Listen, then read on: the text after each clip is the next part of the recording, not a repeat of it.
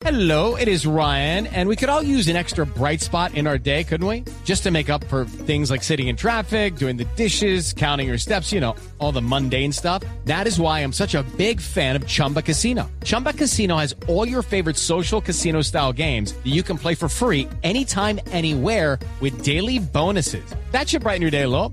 Actually, a lot. So sign up now at chumbacasino.com. That's chumbacasino.com. No purchase necessary. BGW. Void were prohibited by law. See terms and conditions. 18 plus. Las noticias del mediodía en Mañanas Blue.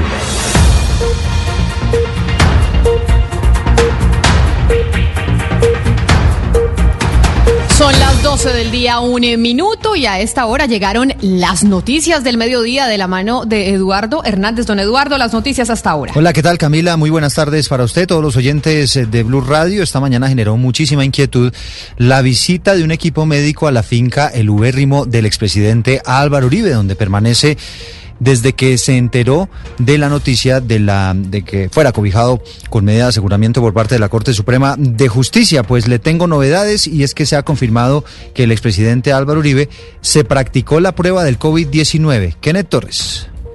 Hola Eduardo, muy buenos días. Pues hasta la finca de los Ubérrimo en la ciudad de Montería en las últimas horas llegó una misión médica para realizar un chequeo médico precisamente al expresidente Álvaro Uribe y de paso practicarle una prueba del COVID-19 como mecanismo preventivo en su finca, donde permanece desde que inició la cuarentena en el mes de marzo junto a su familia.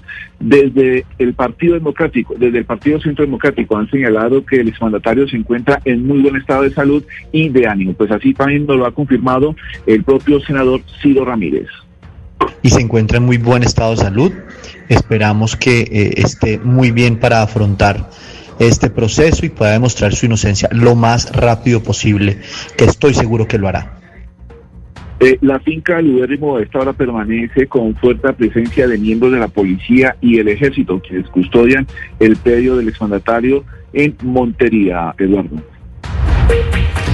Son las 12 del día, dos minutos, y seguimos precisamente con la noticia del, eh, del año, y es el tema del expresidente Álvaro Uribe, porque es que esta mañana se notificaron el senador Iván Cepeda y el representante de la Cámara Álvaro Hernán Prada en torno a la decisión de la Corte Suprema de Justicia, que entre otras cosas cobijó con medida de aseguramiento, como ya lo conocemos desde ayer, al expresidente Álvaro Uribe. Juan Esteban Silva.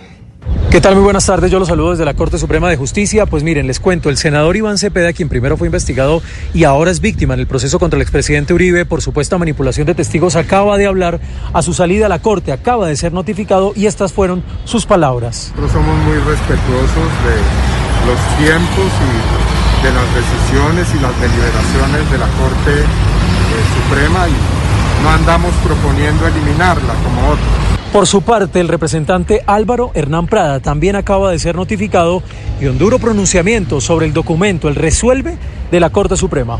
Y hoy, en el resuelve, la Corte se abstiene de resolver la situación jurídica. El artículo 30 del Código Penal tiene tres elementos muy claros que define cuándo hay complicidad. No se cumplen. A esta hora está siendo notificado el abogado Jaime Granados, quien recordemos defiende al senador Uribe. Y a las 12 del día, cuatro minutos, seguimos con conociendo noticias del impacto económico que está teniendo esta pandemia del COVID-19, porque la aerolínea EasyFly se convirtió en la tercera del país en entrar en un proceso de reorganización, todo por cuenta de la crisis financiera. Marcela Peña. Así es, Eduardo. Ya lo había hecho a Bianca y también la TAM. Ahora es el turno de EasyFly que le pidió a la Superintendencia de Sociedades que la admita en un proceso de reorganización para renegociar sus deudas luego de cuatro meses sin poder operar. La compañía actualmente está haciendo el vuelo piloto entre Cúcuta y Bucaramanga, pero sus demás operaciones están restringidas por cuenta de la pandemia por lo menos hasta finales de agosto. El presidente de la compañía, Alfonso Ávila, dijo que estaba seguro que con esa decisión y con el compromiso de todos los que forman parte de EasyFly seguirá cruzando los cielos colombianos. Antes del coronavirus, EasyFly operaba 44 rutas en 30 ciudades, la mayoría de ellas en Colombia. Oiga, Marcela, y seguimos con usted porque una de las eh, codirectoras del Banco de la República ha expresado su preocupación por mensajes que empezaron a difundirse a través de redes sociales invitando a los ciudadanos a que no paguen las deudas bancarias. Y es que para Ana Fernanda Mayhuasca el sistema financiero hasta ahora ha respondido bien a la pandemia, pero será clave cuidarlo si queremos que nos ayude a impulsar la recuperación de la economía. Si nosotros no estamos ahí tratando de pagar todas las deudas que sí podamos pagar, honrar los compromisos que adquirimos, estamos restándole capacidad al sistema para poder generar ese oxígeno. Dice la funcionaria que muchos sectores se han apoyado en la banca y un enorme número de deudores accedió a programas de alivio en el pago de sus deudas. De hecho, la superfinanciera pidió a los bancos la creación a partir de este mes de un programa especial de acompañamiento a sus deudores. Marcela, gracias. Y a propósito de los gimnasios, de lo que hablábamos ahora, vámonos para Risaralda porque allá están revisando los protocolos de seguridad en los gimnasios para que puedan abrir sus puertas. En Pereira, Freddy Gómez. Según Claudia Henao, líder de los gimnasios en el departamento de Risaralda, cerca de 18 de ellos han tenido que cerrar por completo sus puertas por la crisis que están viviendo. Definitivamente súper grave. Llevamos exactamente cinco meses vamos a cumplir con nuestras empresas cerradas y, y, no esperando que ya salga el decreto municipal. Gustavo Rivera, secretario de Deporte y Recreación, está revisando los protocolos de bioseguridad de cada uno de ellos en espera en las próximas semanas de dar apertura en Pereira como prueba piloto. Y estamos adelantando las visitas, aprovechando la resolución que sacó el Ministerio de Salud, la 1313, para que los gimnasios adapten todos sus protocolos de bioseguridad a sus espacios de trabajo y adelantar este proceso para poder ser prueba piloto Cerca de 20 mil personas están inscritas de manera directa o indirecta a gimnasios en el departamento de Risaralda. 12 del día, 7 minutos. Oiga, mucha gente preguntando, Camila, y hay que decir que lo que expidió el gobierno son los protocolos. No quiere decir que eso eh, eh, signifique que se vayan a abrir todos los gimnasios en el país, ¿no? Eso dependerá de cada alcaldía y de cada administración local. Y nos vamos para Neiva porque a la fecha 66 trabajadores de la salud han resultado positivos por COVID-19, de acuerdo con la Secretaría de Salud del municipio. Allí se encuentra Silvia Lorena Artunduaga. A la fecha, el número de trabajadores de la salud contagiados con COVID-19 en Neiva asciende a 66. Según Andrea Tatiana García, epidemióloga de la Secretaría de Salud Municipal, estos contagios se han presentado al parecer por el inadecuado uso de los elementos de protección personal para la atención de pacientes y por el poco autocuidado fuera de los lugares de trabajo. Tenemos un acumulado de 66 personal del área de la salud afectado de diferentes instituciones. Estos casos que se han presentado básicamente están relacionados con el uso de los elementos de protección personal para la atención de pacientes y a su vez también en el autocuidado que puedan tener las personas en la comunidad en general. Por último, indicó que estos pacientes se encuentran estables cumpliendo con el tiempo de aislamiento obligatorio y 27 ya se han recuperado. Gracias, Silvia. Y el Ministerio del Interior autorizó el levantamiento del aislamiento preventivo obligatorio en el municipio de San Zenón, en el departamento de Magdalena, porque allá se van a realizar elecciones atípicas, primeras elecciones atípicas en medio de la pandemia, el próximo 30 de agosto. Luis Oñate. La disposición del Ministerio del Interior permitirá a más de 9.000 sufragantes el desplazamiento a los 11 puestos de votación que serán instalados el próximo 30 de agosto en la cabecera municipal y los corregimientos de San Zenón Magdalena para elegir alcalde y concejales. José Humberto Torres, secretario del Interior del Magdalena, habló de la medida. El Ministerio finalmente eh, aceptó nuestra solicitud, taxativamente levantó las medidas de aislamiento eh, preventivo obligatorio que están establecidas en todo el país según el funcionario, el cronograma electoral tiene asimismo el visto bueno de las autoridades de salud departamental y nacional, y la gobernación aportará elementos de bioseguridad. Cabe anotar que en las elecciones del pasado 27 de octubre en San Cerón, una turba quemó el material electoral. En Bucaramanga se ha declarado la alerta roja por la ocupación muy alta de las camas de unidades de cuidados intensivos y los soldados de la Quinta Brigada del Ejército llegaron para apoyar las labores de vigilancia para que se cumplan todas las normas de bioseguridad. Boris Tejada.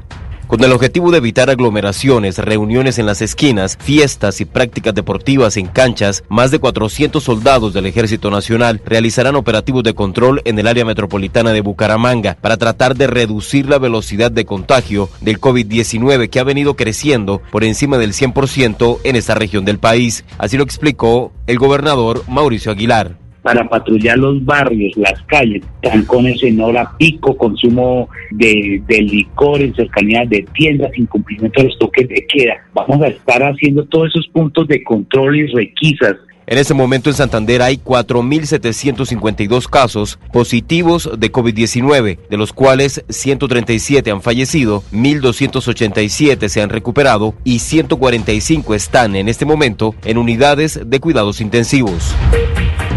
Y a las 12 del día, 10 minutos, en Bogotá capturaron a los integrantes de una banda que se llama Los Mecheros, que utilizaban a sus hijos, que son menores de edad, para robar en los supermercados. Toda la historia la tiene Damián Landines. Pues esa mujer que ustedes mencionan es alias Paola, quien tiene más de 20 anotaciones judiciales por hurto e instrumentalización de menores, pero a pesar de eso la mujer siguió utilizando a sus hijos para robar almacenes de grandes superficies. Pero ¿cómo? No lo explica la coronel Janet García. Este grupo delincuencial cometía el hurto mediante la modalidad de hormigueo quienes sustraen de los almacenes de cadena productos de belleza y aseo, pérdidas que ascienden a más de 45 millones de pesos. Por esta modalidad de atraco fueron capturados tres adultos y aprendidos dos menores de edad. Además, cuatro niños, hijos de las detenidas, quedaron a disposición del ICBF. Y a las 12.11 minutos, la personería en Bogotá dice que hay protestas en algunas estaciones de policía y en algunas URI por las precarias raciones de alimentos que están recibiendo los detenidos. Muchas veces llegan bolsas húmedas y alimentos podridos. José Luis Pertus.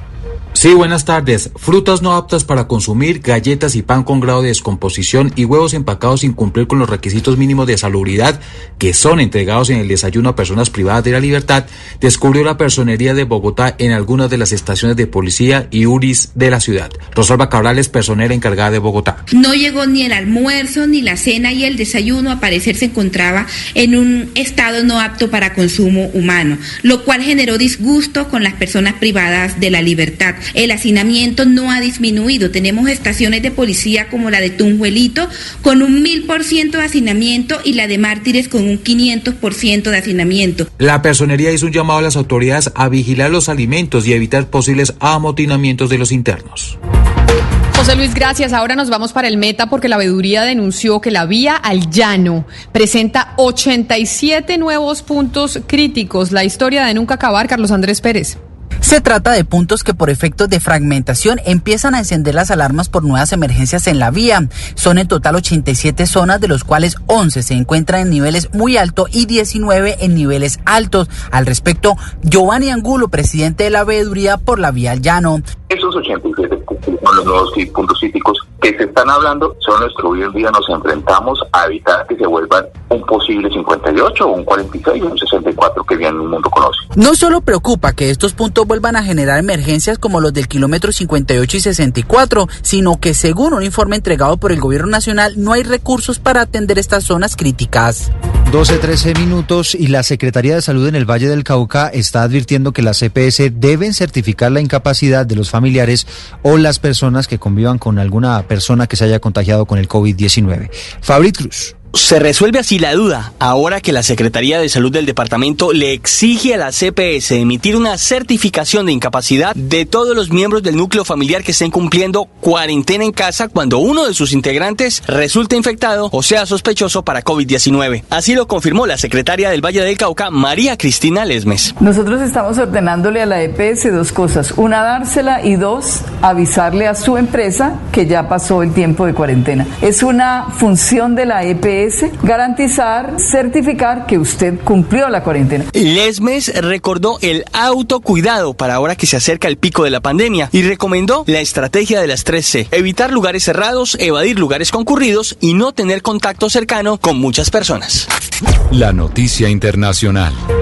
Y la noticia internacional tiene que ver con el Medio Oriente y no precisamente con el Líbano, sino con los Emiratos Árabes Unidos, porque un incendio de grandes proporciones está ocurriendo en este momento en el mercado de Hamán.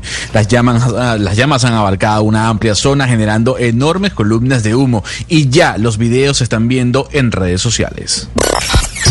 La noticia deportiva. La noticia deportiva llega desde Europa, donde se han disputado dos carreras importantes del ciclismo. La primera, Milán-Torino, donde el colombiano Fernando Gaviria ha terminado séptimo tras 198 kilómetros. Y la otra noticia fue el dramático final de la primera etapa del Tour de Polonia, faltando 6.9 kilómetros para la meta. Se cayó el colombiano Sebastián Molano, que era favorito para ganar la etapa, pero en la meta ha ganado Grenewegen, un holandés, que ha cerrado a su, su compatriota Jacobsen y este último terminado contra las vallas de seguridad que provocaron múltiples caídas de ciclistas y lesiones a uno de los camarógrafos. Se espera las decisiones de los jueces y también los partes médicos. El video de la impresionante caída ya la pueden ver en www.bluradio.com.